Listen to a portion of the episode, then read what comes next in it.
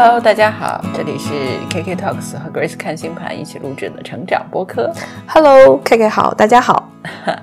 Grace 的感冒已经好多了，大家能听出来了吧？嗯，是，是的，希望大家还是注意身体，尤其是马上要过年了啊、我们这一期呢，想和 Grace 聊一个什么呢？我们想聊一下有关呃学习心理学这件事儿。因为我发现啊，就是很多，比如说呃，什么电脑的开屏广告啊，什么之类的，甚至那个朋友圈广告，什么时候都会刷到，就是这个心理咨询师考试这个事儿。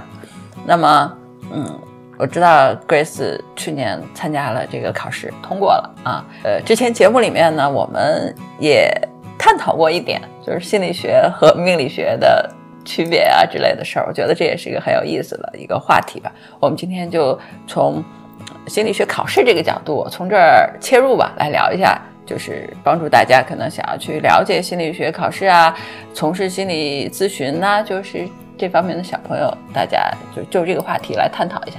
好呀，我有好多要吐槽的。对好的，好的。那我们，我想，呃我们先给大家介绍一下这个这个考试吧，因为这这大概是一个比较比较实际的一个话题。嗯，就是现在网上，如果你打开一些媒体啊，你通常能看到别人就是说我强烈推荐你在某年月日之前，你要考一个心理咨询师证书。对啊，我就很奇怪，难道是有截止时间吗？这个证书是要作废，是要怎样？这确实是，就是我们国家以前啊是有那个心理咨询师考试的，嗯、然后呢就考什么二级啊、三级啊啊这样的咨询师，然后就可以作为一个职业资质。对，算是一个入门的资质吧。嗯但是呢，它是在一七年的时候好像被取消了，啊就因为那个时候的考试呢就不太严，比较水。哎，对，就有很多其实不太适合去从事心理咨询行业的人，就也拿了这个证书。当然，有些人就改行去做心理咨询师了。总之呢，是因为良莠不齐，而且那个考试呢，它也没有那么规范，嗯所以最后国家就把这个给取消了。嗯呃，就是这个行业它不需要心理咨询师的那个考试，比如说你拿什么国家几级心理咨询师，最常见的就是国家二级心理咨询师。对啊对啊，常见嘛，就是小红书上面 title 里面都会有。对对对就是都很多人就不是说科班学心理的，然后拿了那个证书，然后就可以去挂靠一些机构啊去做心理咨询这样的服务。嗯，对于科班不学这个事儿，我倒是比较认可的。我我其实不太认可就是科班学心理这件事儿。啊，对，就包括当律师啊，也有很多就不是科班出来的。对啊这因为很正常我们的法考就是针对各种学科的人，你都可以去考，那对啊对啊考过了都可以去当律师。我觉得这很好，嗯我认为这更合理一些。那点我特别认同你，就是说，呃科班就是学心理的，这可能常常他心理是有问题的。对对对对对对，我我觉得这个是有问题的。因为其实我二十多年前啊，我就是对心理挺感兴趣的，嗯我还专门去研究过一段时间。因为我当时有一个朋友，她就是科班学心理的，嗯这个女孩子她是就是本科就学这个的，嗯后来她就从事了和教育相关的一些工作啊。我们俩关系曾经一度非常好，后来她出国了，嗯慢慢就断联了。然后呢，就是她对我有这种就是心理学方面的影响，嗯她就给我推荐了好多书啊，他送了我一本儿那个社会心理学，好像是，嗯嗯还还有什么普通啊，这本书心理学，很有名的。哎，对、嗯他送了我这本书，然后我就呃看了看，然后觉得说不不是很感兴趣啊，就放在那儿了。但是当时呢，就是二十多年前有一本杂志叫《心理 Psychology》。当年特别喜欢买瑞丽嘛，然后就是每个月买瑞丽的时候呢，就把那本书也买一下，也挺贵的，然后就买了好长一段时间。后来我就不再买了，就对它就是完全失去了兴趣。嗯。就是那个心理学呢，它当年可能也也对我是有很大的吸引力，但是当我接触它以后，我发现它可能不能解决什么问题，因为那个时候其实可能是心理学刚刚在我们国家发展，嗯。就它还属于一个很很小的小萌芽的阶段，就跟占星术差不多、这种感觉。但总之呢，我这个人我就是很想要解决实际的问题，嗯但是你你会发现，心理学的那些东西呢，它虽然给你分析的好像挺有道理的，但它其实不解决问题。对的。你比如说，你面对一个情感的问题也好，或者说自我成长的问题也好，或者是原生家庭的问题也好，它就会从各种角度去给你分析。但是这个问题还在那儿，不是说你知道了你就能去解决它。对的。呃，甚至有的时候它的那些方法可能也不太对啊，然后就这么放下了嘛。去年的时候呢，我觉得我应该是在行一个运，嗯，因为去年我的那个运呢，它就和考试有关的哦，啊。然后呢，到了八月份的时候，我都还一直没想着说我考个什么东西。但是呢，我就一直在学，学了很多东西，就是看书啊、学习啊、上课呀，就反正去年学了一大堆东西。然后突然到了八月份的时候，我就想说，要不我去考个心理咨询师吧？因为实际上呢，我觉得哈，就我这几年对于占星的这个咨询来说，很多客户给我的反馈是我非常疗愈他们。嗯就是其实我不光是在告诉他们一个真相，或者是从他们星盘里给他们一些指引，嗯帮助他们去度过他们的那个困难，而且呢，就是在整个咨询的过程中，他们觉得就是被我疗愈了。嗯嗯，我觉得我可能是有这么一种属性啊，嗯呃，也可也可能说是这样一个天分。就大概我就想，我从可能上小学开始就一直是别人的知心姐姐，不管是我的同学呀，可能有的时候我的老师都会来找我聊天，然后我到了中学就更是。所以呢，就会有好多的同学来找我聊，跟我聊完天以后，就会觉得好像心情就好了。所以那个时候我也没学过什么心理学，我可能就完全是因为本能有这种疗愈属性吧。Anyway，所以我就想说，哎，也许今年是个节点哈。就去年二零二三年，我突然觉得说，那我也可以去考一个心理咨询师，因为我也没觉得这考试会有多难，我就考一个吧。那个考试是去年十一月份考，我报名的时候离那个考试大概还有两个多月。嗯然后呢，我就想看看这两个多月的学习是不是能够通过这个考试。然后我就发现，它这个考试啊，它不是说你去直接考就能考的。嗯，嗯，我报的那个呢是中科院的，这么我我打断一下，除了中科院还有别的是吗？是的。哦，所以为什么被取缔呢？也是因为就是它有好多个体系的心理咨询师，好像什么有什么心理学会的，嗯还有和医师相关的。因为你知道，就是医生也有一阵儿是搞心理的，，OK，啊，就医院里面的心理治疗师啊、心理医生啊，他们是本科是学医或者学医学心理学的，是是这么一阵儿。然后呢，和这个社会上的这个呢，就是谁也不听谁的，你就知道现在国内呢，大概主要的流派可能有三派，嗯什么心理健康学会的，嗯然后医师的，还有这个中科院的，嗯这么三个大的流派，它相当于这三支呢，它的主管部门都不一样，而且谁都不认谁。嗯所以就有这么一个状况。然后除了这个之外呢，还有好多莫名其妙的机构，他就说他有资格可以发这个。那他到底有没有资格？怎么知道呢？所以啊，这个就是一个特别混乱的一个市场哦，啊、这个在我当时报名的时候，我也是去做了很多的攻略啊，去网上去查。然后呢，就发现现在中科院的这一招儿呢，还是相对来说是比较正规的，清流一点，哎，比较清流的。但是即使是这比较清流的，你听我说，后边我一大堆槽点也一大堆。槽点巨多。OK，啊，然后总之呢，它就是会有这个考试的书啊，嗯好几本儿，然后还有考试的题你要做啊，嗯前面有十套题，还要有什么呃线上的你要做作业有分数，考试之前你必须得有这个分数。啊，符合中科院的气质。哎，然后你才能有资格去考试。你别说我交了钱，我也报了班儿，然后我也上了课，即使你做的题分数不够的话，你没有资格去考试。是吗？嗯啊，好吧，好吧。Anyway，呃，然后呢？然后呢，我就去找了个班儿去报，嗯，然后就是这一路吧，让我觉得简直是太扯了，就这件事情。嗯。嗯、我们先说啊，报班儿这件事情，嗯。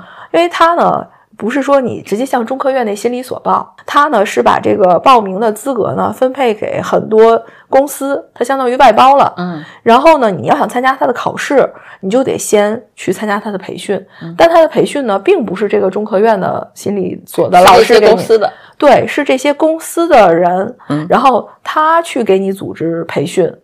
这个培训，因为前几年口罩这事儿嘛，大家就变成线上培训了啊。但是呢，这个线上上课呢，你也是要花时间的嘛。然后我报的那个班儿呢，我当时就是在网上查了一下，就关于这个报名，他就网上有好多那种打广告的，然后我就选了那么几家哈，评了一下他的这个资质，我还专门去企业信用查询网去嗯查过，这些公司确实都是存在的。嗯而且它存续年限哈比较久的，我选了这么三家，挨着个的打电话去问这个报名的费用啊、流程啊怎么怎么样。嗯这三家呢都是在北京，因为我的户口是北京嘛，嗯，对，所以呢你得找一个北京的机构去报名，这个就很胡扯，我觉得。对，就很胡扯，你知道吗？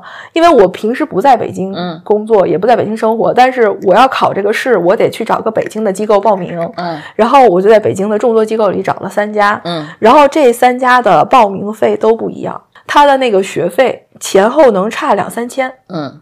然后呢，那个考试报名的费用是一样的。嗯，啊，那个还有呢，就是他就是他们给中科院交的钱是一样的，他们自己落兜里的钱是不一样的。对对对，他们这属于机构自己收钱嘛，嗯，他们这个费用就是差特别多，所以就是相当于就是这个市场就极其的混乱，因为中科院它是说原则上。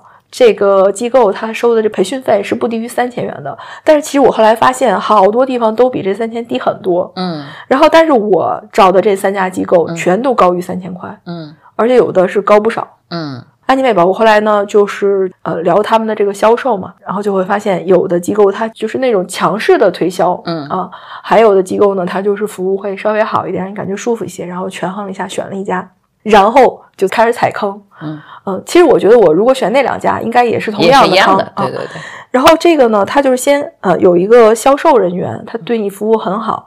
报名了以后呢，他会让让你加其他的老师，那个老师是负责，比如说告诉你后边怎么报名啊，嗯然后你准备什么资料啊，他也不给你拉群，他就是到时候比如说他们今天要讲课了，然后就给你发通知，告诉你去听课，给你发一些课件儿、材料之类的，就是告诉你什么时候去填报名的信息啊，就通知你这个，还包括后来考试中的一些问题啊，你去向去咨询。但是呢，我的感觉是，这些老师加上你以后呢，他的服务就是非常不好的了，嗯。就是他是一个不断的去套路你的一个过程，嗯。呃，在这个里边就是感受非常不好，而且呢，就是他们请的那个老师上课嘛，就请了两位老师，这两位老师据说在北京还是名师，两个女老师，但是那课我真的听不下去，不管是从老师的形象上来说，还是从老师的。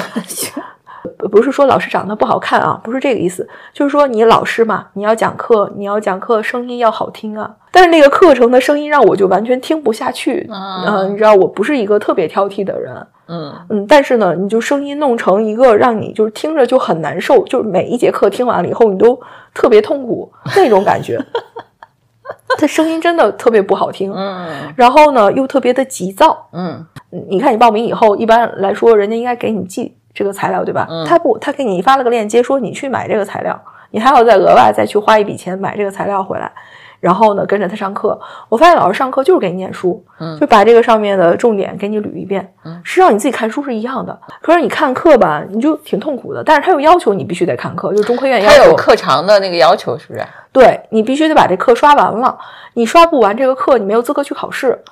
然后你刷完课，你还做题，嗯题达不到什么分儿，你不能去考试 OK，啊。总之呢，就是反正我就抓时间就把这课刷了，我是用两倍速吧，嗯，然后来听他这课，但是就是特别痛苦听着，每次听完了以后都觉得那声音需要疗愈一下。对我自己需要疗愈一下，你知道吗？总之呢，反正就这个力拉啊，就就差不多到考试前了。然后你知道去年大概十月份左右，嗯到考试前就发生了好多事情，我这边，嗯然后就完全没有时间去学嘛。我实际上最后大概看书就看了一两个礼拜，我就专门的去看书刷题嘛，然后就去考试了。嗯然后这考试之前呢，特别扯，就是离考试还有一个多礼拜的时候，这个学校的老师呢，他给我们发通知说有这种押题班儿，只有六个名额，这事儿我知道，一会儿跟大家吐槽。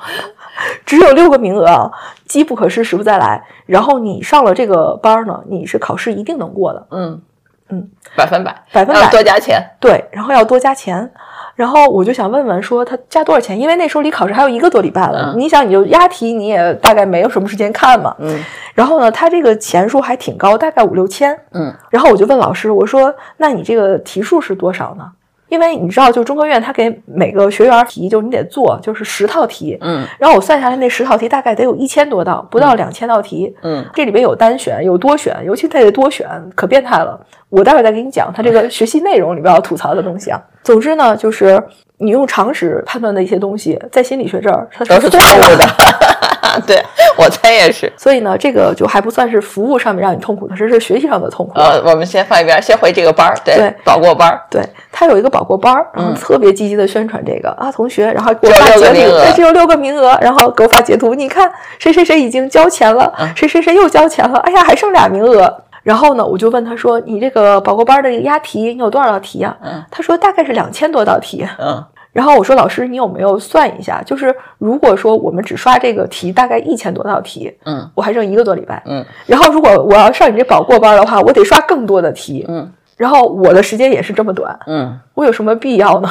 他说什么？我说，如果你说交个五六千块钱，然后你把这个题给我缩到五百道，我觉得这个还是 OK 的，嗯对吧？就是有的人确实没时间，他就是想过。嗯就反正他考试大概是两两百道题，嗯啊。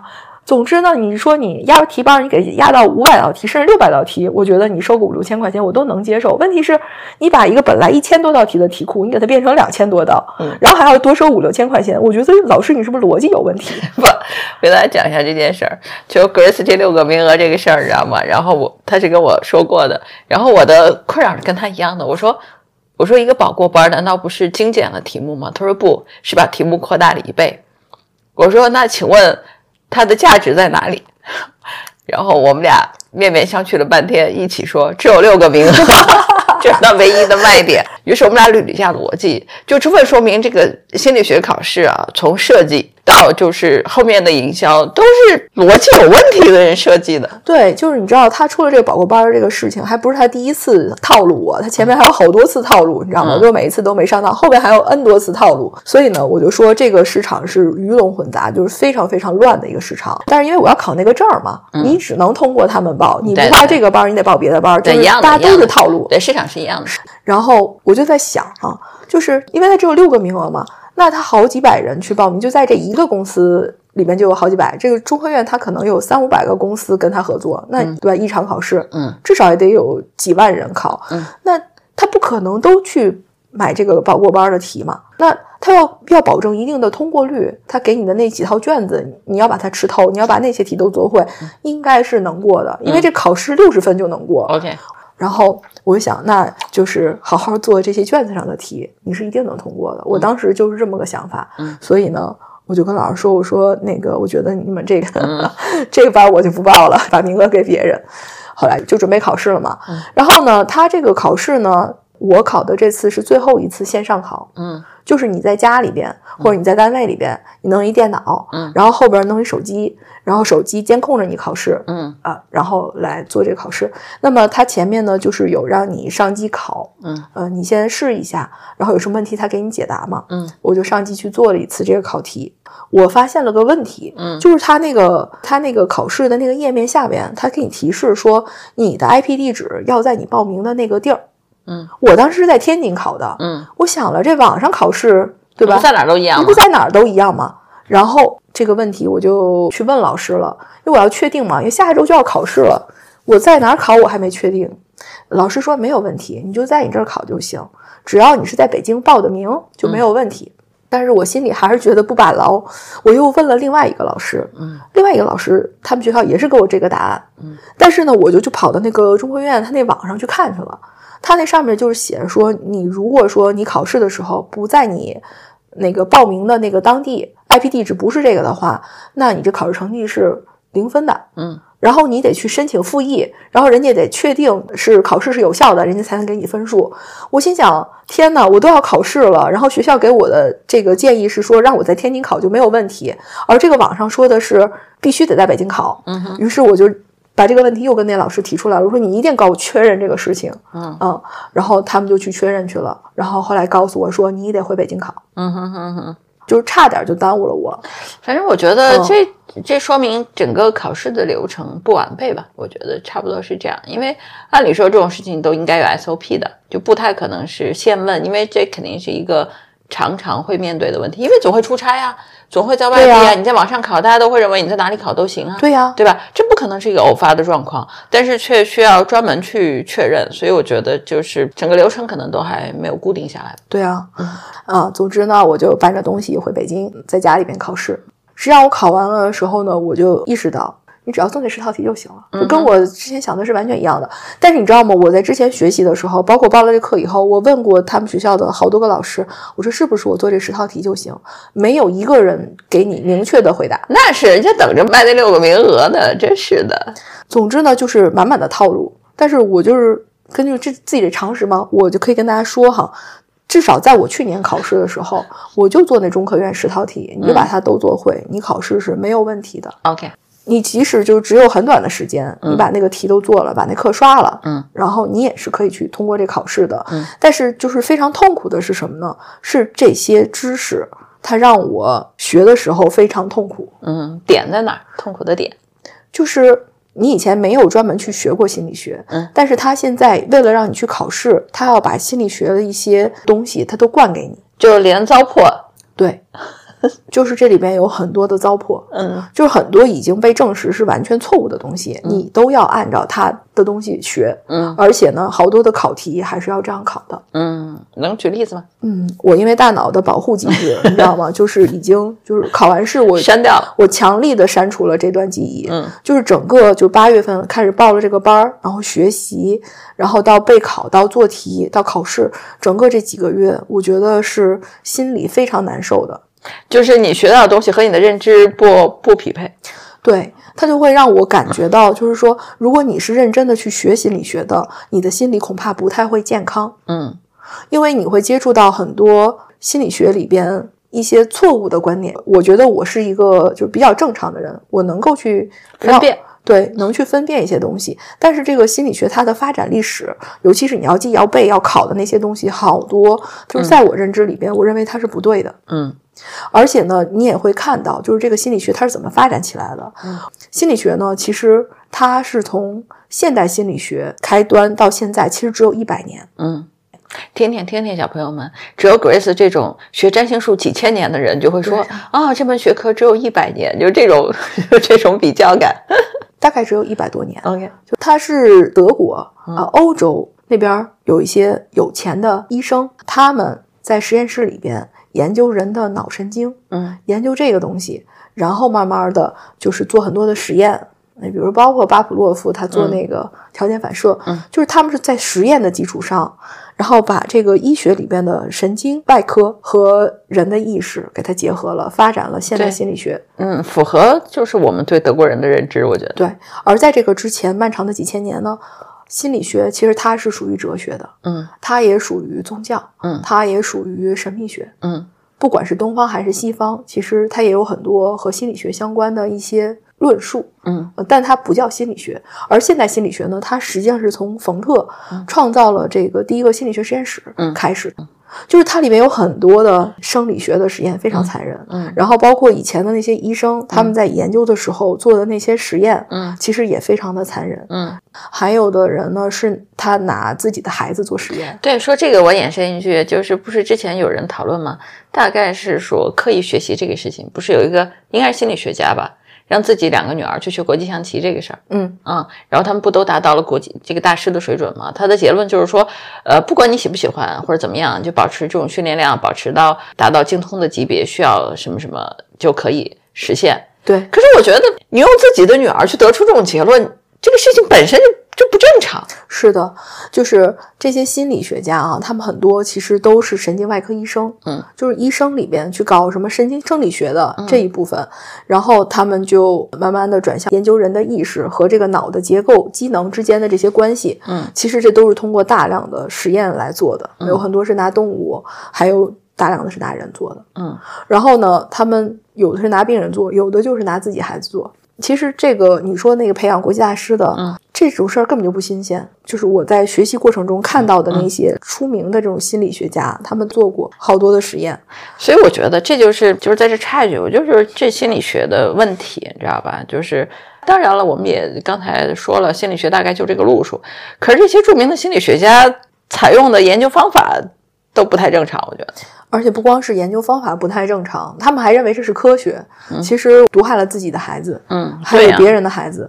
就有一个特别著名的心理学家，他他就拿自己的孩子做实验，嗯，他好几个孩子，他就说我不管他擅长什么，嗯我要培养他做什么，他就一定能做什么，什么培养什么数学家呀，什么就是这种。但是他们的孩子的人生都无比失败，就无比的痛苦，因为他们所做的事情完全都是就是自己不喜欢的。都是他们不喜欢的。对呀、嗯，所以我就觉得这心理学家就残忍的残忍的要死。对，所以当你在学这些东西的时候，而且你还要把它当成是正确的东西学，嗯因为考试的时候要考这些东西，就比如啊，他这个流派他有什么观点啊，嗯啊，然后他取得了哪些巨大的成就啊，嗯。这些东西他们认为是辉煌的东西，你要把它记下来。而我就觉得说，我天呐，一定要远离就是搞心理的人，嗯、包括你就像弗洛伊德呀，嗯，啊，还有荣格呀，对啊，啊，就他们都有心理疾病，对啊，而且都有很严重的心理疾病，嗯，不然他不会去在这条路上去探索的。对的，当然，他探索也不一定就是正确的。总嗯。之，他是探索一条路，然后他就自成了一派。嗯，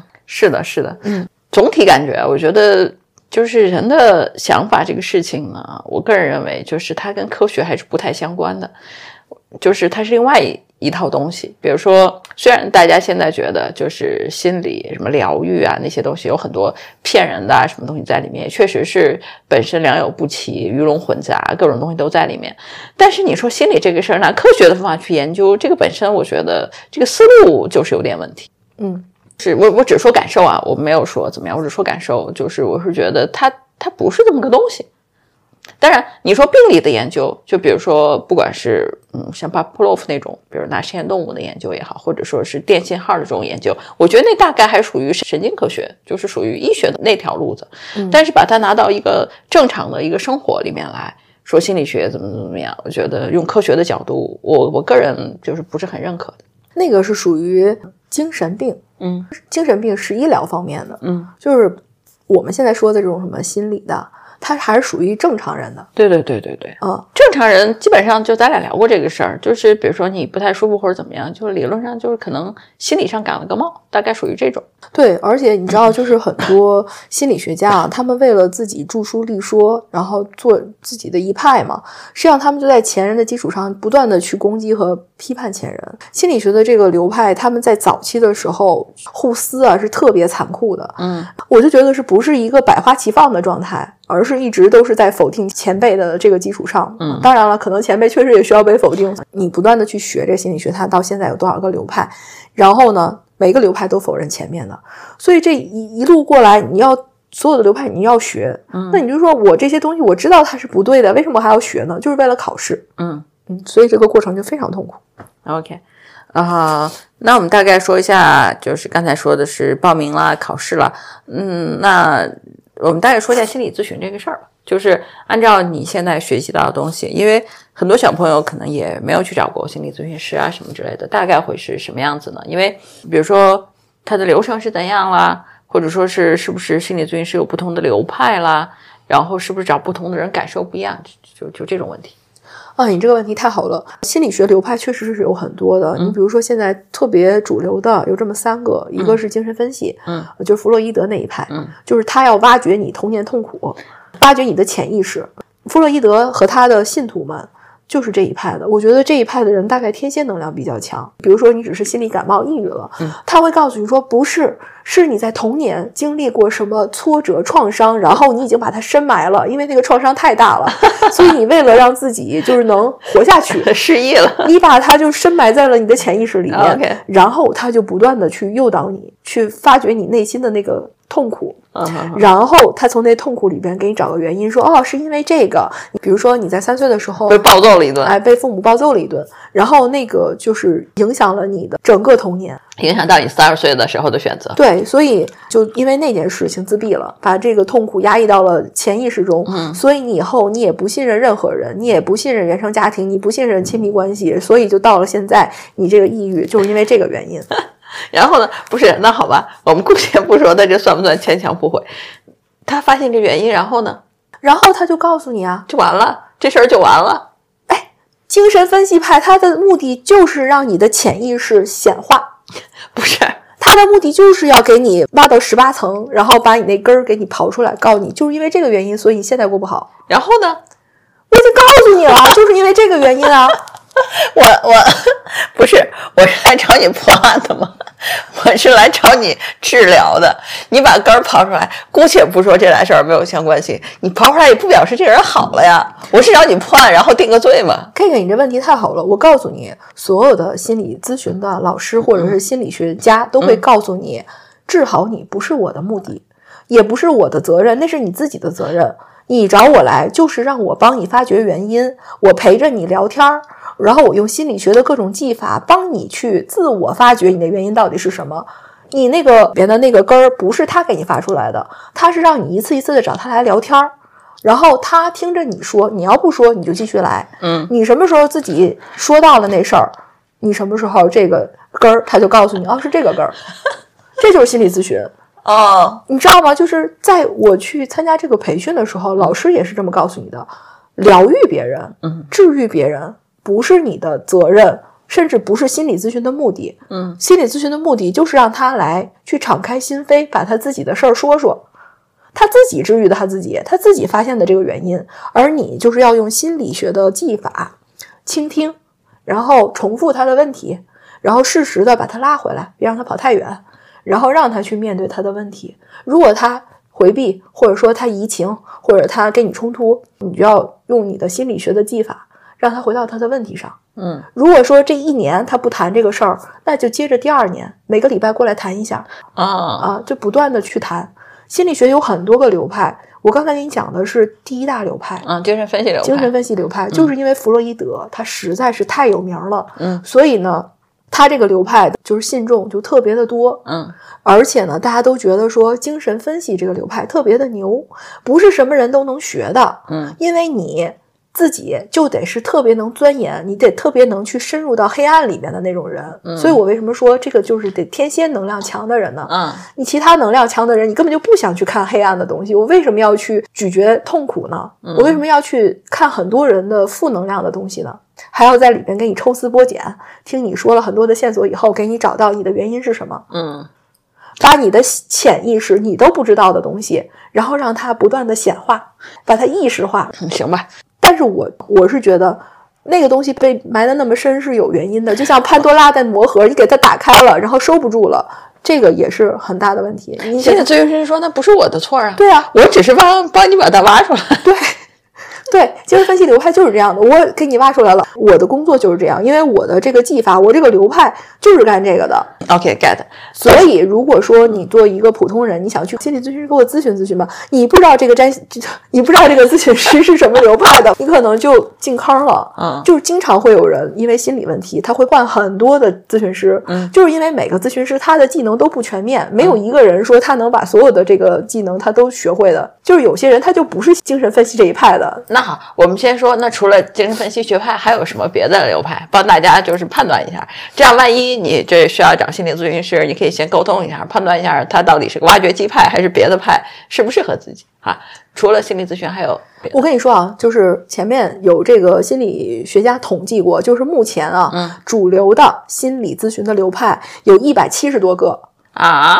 你知道吗？啊所以呢，就是我没法给大家例举，啊就是穷尽的说有多少，而且还有不停的再去创新出来的。啊还有一些流派呢，他们已经被心理学界给踢出去了，不是了，不认你了。嗯知道吗？就是因为觉得说他们好像太玄学了，他们现在有点跟玄学接轨了。OK，啊，知道吗？也有这样的流派，嗯，就是被踢出去了。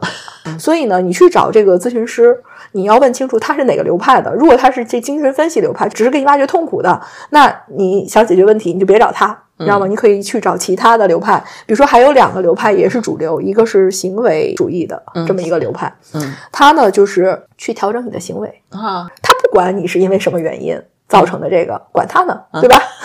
你现在来找我，然后我会通过给你咨询，发现你有哪些问题，然后去调整你的行为。啊啊，它有很多的技术可以干扰你，哦，哎，就比如说教你冥想呀，嗯。然后教你吸气呀，啊然后教你放松啊，嗯，啊，然后教你去就是 换个行为方式。感觉这 相当于上了个瑜伽班儿。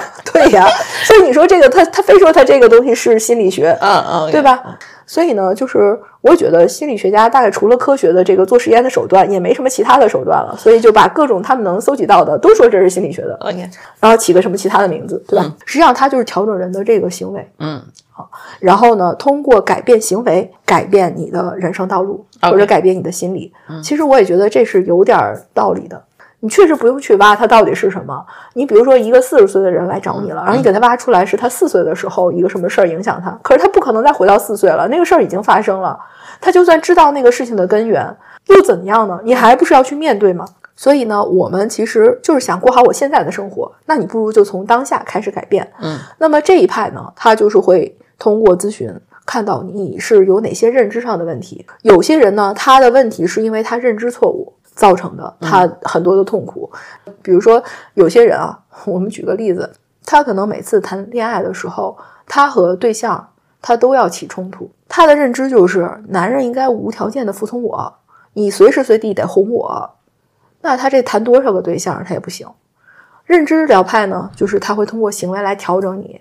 首先来说呢，他不是要无条件的去服从你的，不是要百分百的呵护你的，他的也要去工作，他也有很多正事儿要干。所以呢，他有的时候他是不会去关注你的，这是正常的。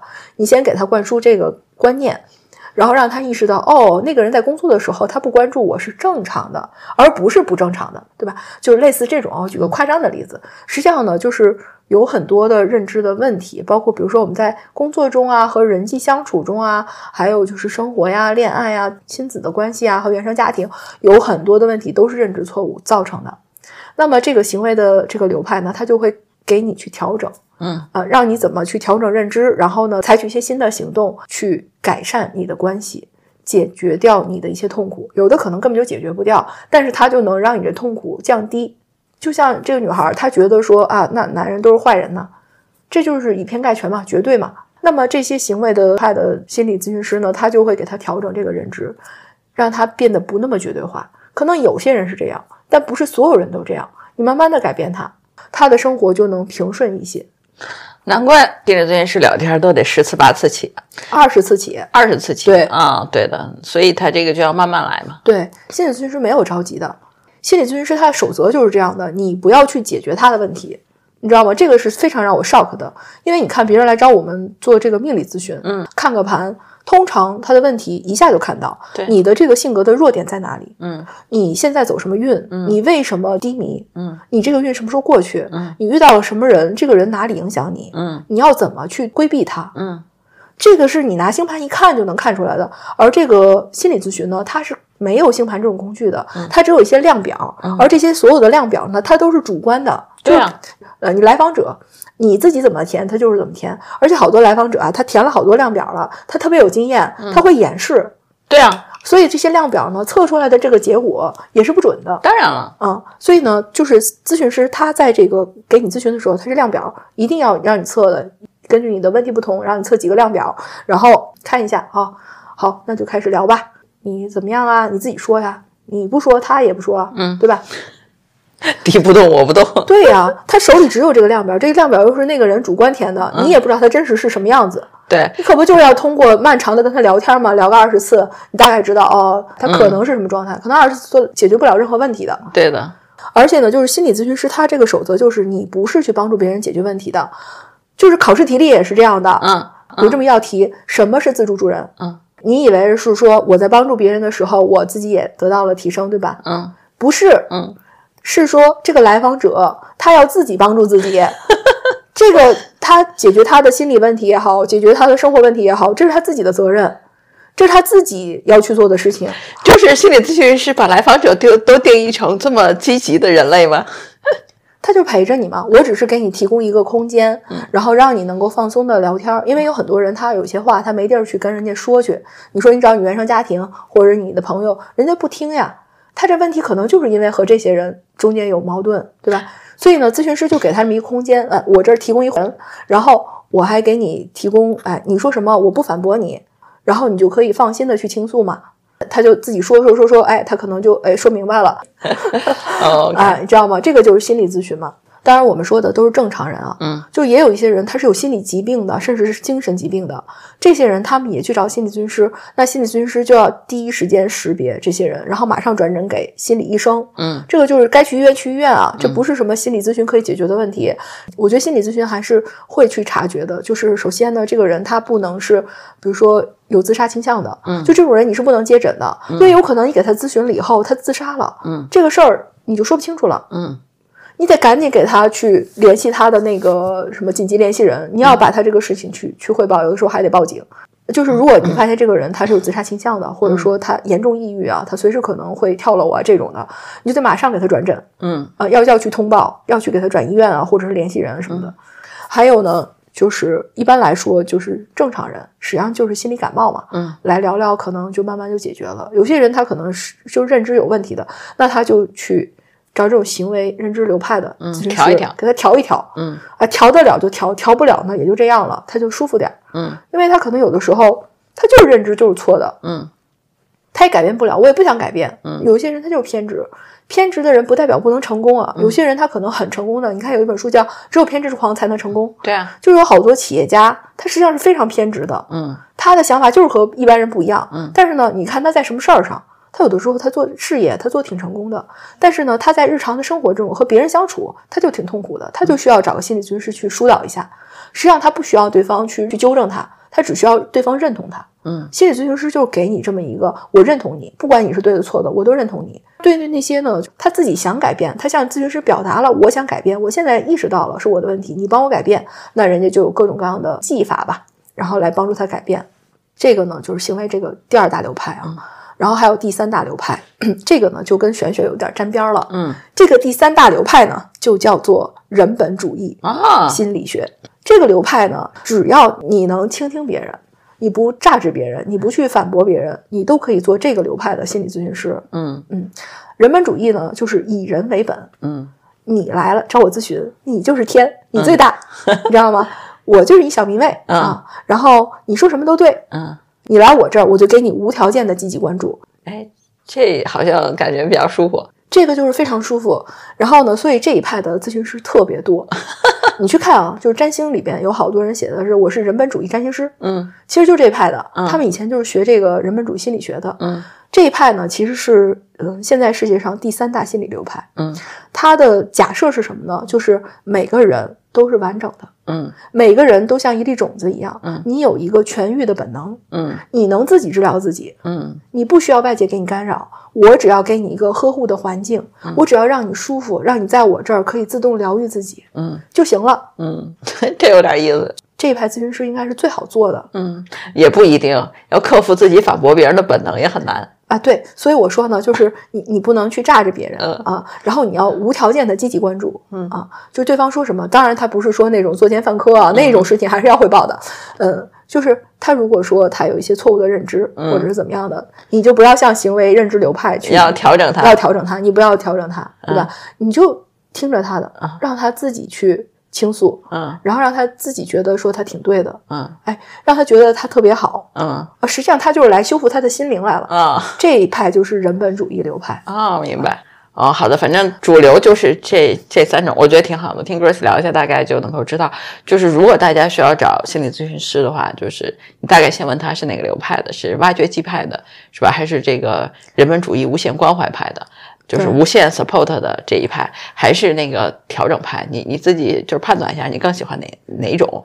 因为你这个疗程挺长的，对吧？一个疗程就二十二十次，二十次起，一周去一次吧，你想一想。次八百以上，嗯嗯啊，至少要八百块。对啊，一周去一次吧，你想想，这这大一年两年就交代进去了。所以就是你还是找一个就是你觉得舒服的，是吧？你你你觉得给你匹配的吧，别说让你舒服了，就你跟你匹配的这个。所以，如果你需要心理按摩的话，你就找人本主义心理咨询师就行了，他就会让你心里很舒服，嗯他会无条件的积极关注你。嗯，对，我觉得这这这还行。所以，那种特别自卑的人，特别适合找人本主义的嗯，对，啊。疗愈一下。对，就是你所有的自卑，你所有的痛苦，你所有的扭曲挣扎，在他那儿看来，嗯、他都会安慰你、关怀你。当然了，这个也看你找的这个咨询师人怎么样啊。虽然他说他是人本主义，但是也有的就是精神控制的。嗯就我觉得学了心理学以后呢，我就意识到，就是用心理学的这些技法，你是很容易去精神控制别人的。嗯所以呢，如果你找的咨询师不 OK 的话，嗯其实很麻烦的。嗯，就有很多人爆出来过。你知道啊，大家学心理学这个事儿，我之前看有一个嗯挺好玩的，说我自打学了 心理学以后。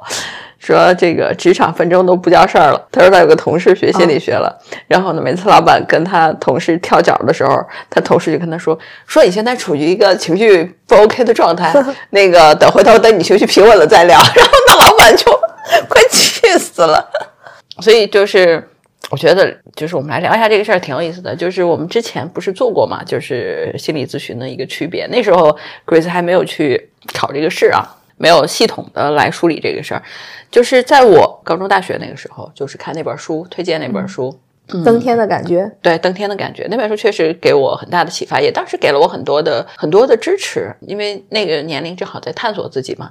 但是随着我现在这个年纪往回去看，就发现一个问题，我觉得啊，可能还是不同的人可能适合不同的东西。但我这个年纪，我再回去看，我就发现一个问题，就是如果你不说，心理咨询师永远不知道。对啊，对，所以就是这个问题，它跟命理不一样。命理是你不说，命理师也知道对啊，你是因为什么痛苦，你是因为什么，你的性格就是什么样子，你的拧巴之处来于哪儿，对吧？心理咨询的问题就在于说，只要你不说，他就不知道，所以这就带来一个问题，就是如果这个人不再去找心理咨询师了，嗯，他其实问题也没有解决，比如说他那个痛苦也好或者怎么样，他就是不愿意说，或者是他就是不说，总之这疗程结束他不再去了。对。心理咨询师那个档案说这个人疗愈了，说这个人治好了，对。其实呢，这个人根本就是消失了。是，嗯，他根本就没有提及这个事情，他只是做了这个无用功。对。但是在心理咨询师看来，这是一个成功案例。对。啊，所以就是就是当时是这个东西让我觉得啊，这样子啊，就好像不不解决问题的。是不解决问题啊对。所以你知道为什么就是有好多人本主义占星师吗？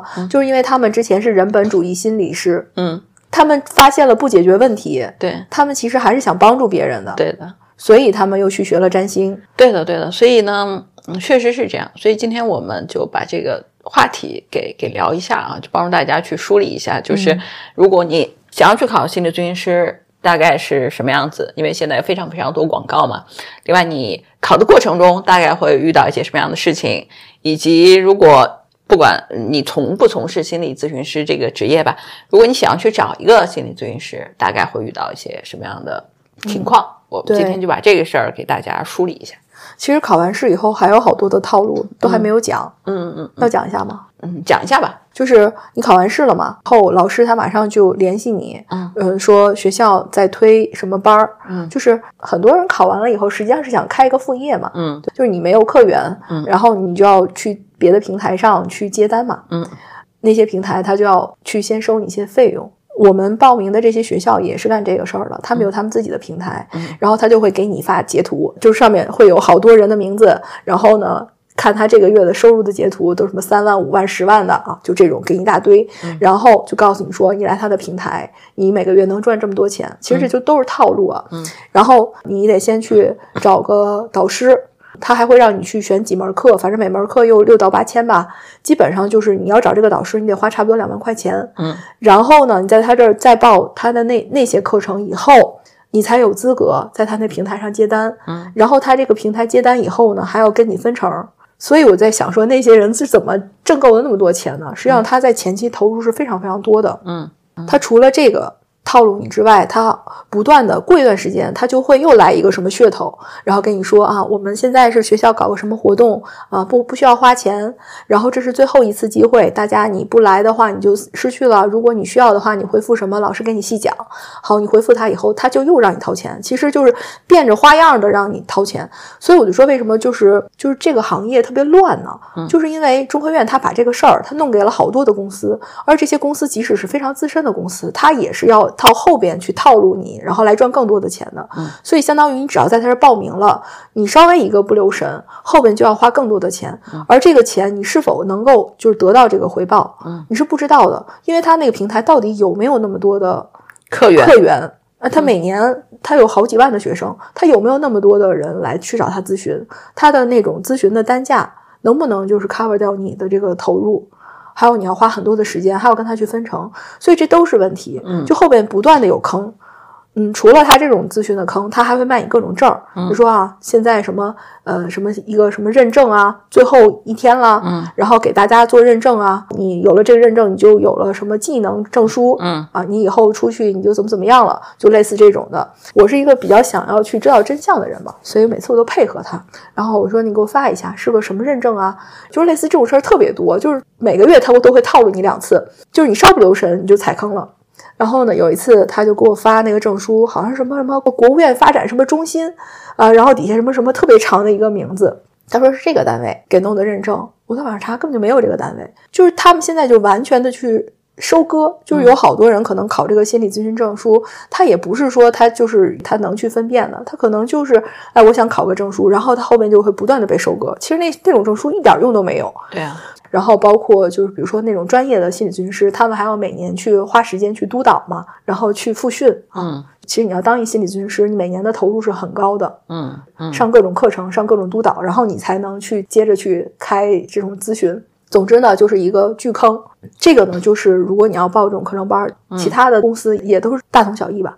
就是你要去小心。我这证书我到现在都没拿到呢，嗯他不是刚考完了就给你，嗯嗯，你得等一段时间这个证书做出来才能寄给你呢。，OK，嗯，但是你有了这个证书呢，我也不知道后面有什么用啊。但是总之呢，我通过这个考试，我对这个行当，包括我们国内的现在这么一个状况是有了一个了解。而且呢，我这里给大家补充一下，就我之前有一个客户，嗯他来找我咨询，他在北京是自己开心理咨询中心的，嗯，而且呢，他的客户都是明星，嗯。他是完全就是没有学过任何心理学，然后是因为他自己的孩子，嗯，有心理问题，带孩子可能看了好多的心理咨询师，最后也没看好，嗯。然后他自己去看书去研究，然后呢，他就不断的去分享他这个就是疗愈他孩子这么个过程。